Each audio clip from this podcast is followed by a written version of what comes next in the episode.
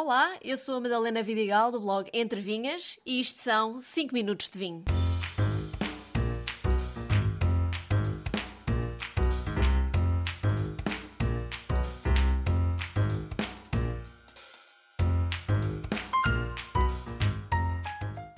Neste episódio vou viajar até ao meio do Oceano Atlântico para vos falar dos vinhos dos Açores. E claro que abri um vinho dos Açores, mais concretamente da Ilha do Faial. Chama-se Ameixambar e é produzido pela adega do vulcão.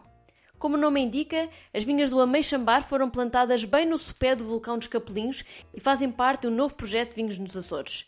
É feito maioritariamente com arinto dos Açores e um pouco de terrantez do pico. Tem um curto estágio em carvalho francês para equilibrar a acidez natural da casta, mas o que se destaca mesmo neste vinho são os sabores cítricos e ligeiramente fumados, típicos de vinhas que nascem em solo vulcânico. Os vinhos dos Açores estão na moda agora, mas a cultura da vinha aqui já tem mais de 600 anos, basicamente desde a sua descoberta. O arquipélago é composto por nove ilhas vulcânicas, mas apenas algumas produzem vinho. É o caso do Pico, Terceira e Graciosa, as 3DO, ou seja, a denominação de origem, mas também se faz vinho em São Miguel e mais recentemente no Faial. Sendo um solo vulcânico e rodeado pelo oceano, estes vinhos têm características únicas que estão a chamar a atenção de todos os apreciadores de vinho. Aqui produzem-se essencialmente vinhos brancos, caracterizados por uma alta acidez, aromas cítricos e de maracujá, mas também por um forte toque salino, influenciado pela proximidade das vinhas ao mar. Estas vinhas estão plantadas entre mar, vulcões, ventos fortes e ambiente úmido. Crescem numa paisagem de natureza selvagem, em que o intenso verde das plantas contrasta com o preto do basalto que são feitos os corrais. E o que é que são os corrais? São muros baixinhos, feitos de pedras soltas de basalto, natural daquele solo, que protegem as vinhas do vento e brisa marítima forte.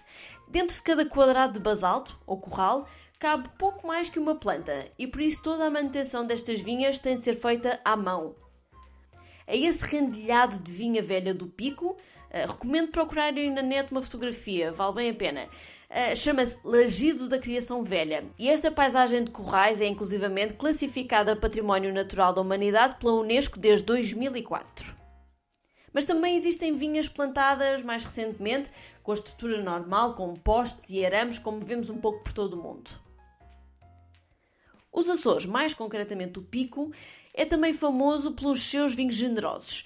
Atenção que eu não disse fortificados. Estes vinhos generosos têm bastante álcool, por vezes 18, 19 graus ou mais, mas sem a adição de aguardente. É tudo natural. Isto devido às próprias características das uvas e ao facto de serem vindimadas mais tarde, mais maduras, e assim conseguem atingir, com a fermentação, um grau alcoólico muito elevado.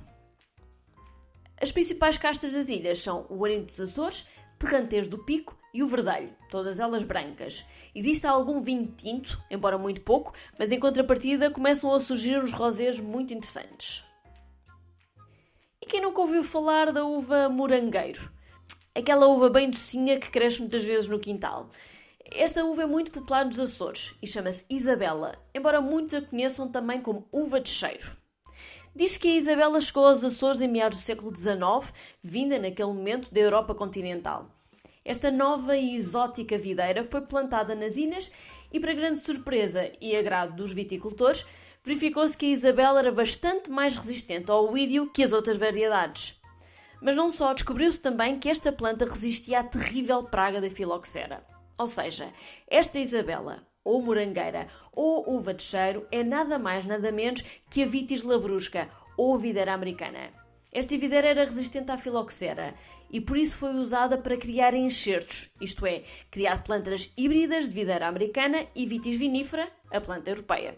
Se estão confusos, voltem lá à primeira temporada que tem um episódio inteirinho só sobre a filoxera. Esta é uma uva muito controversa. Na verdade, ela é proibida em todo o continente europeu, mas permitida nas ilhas.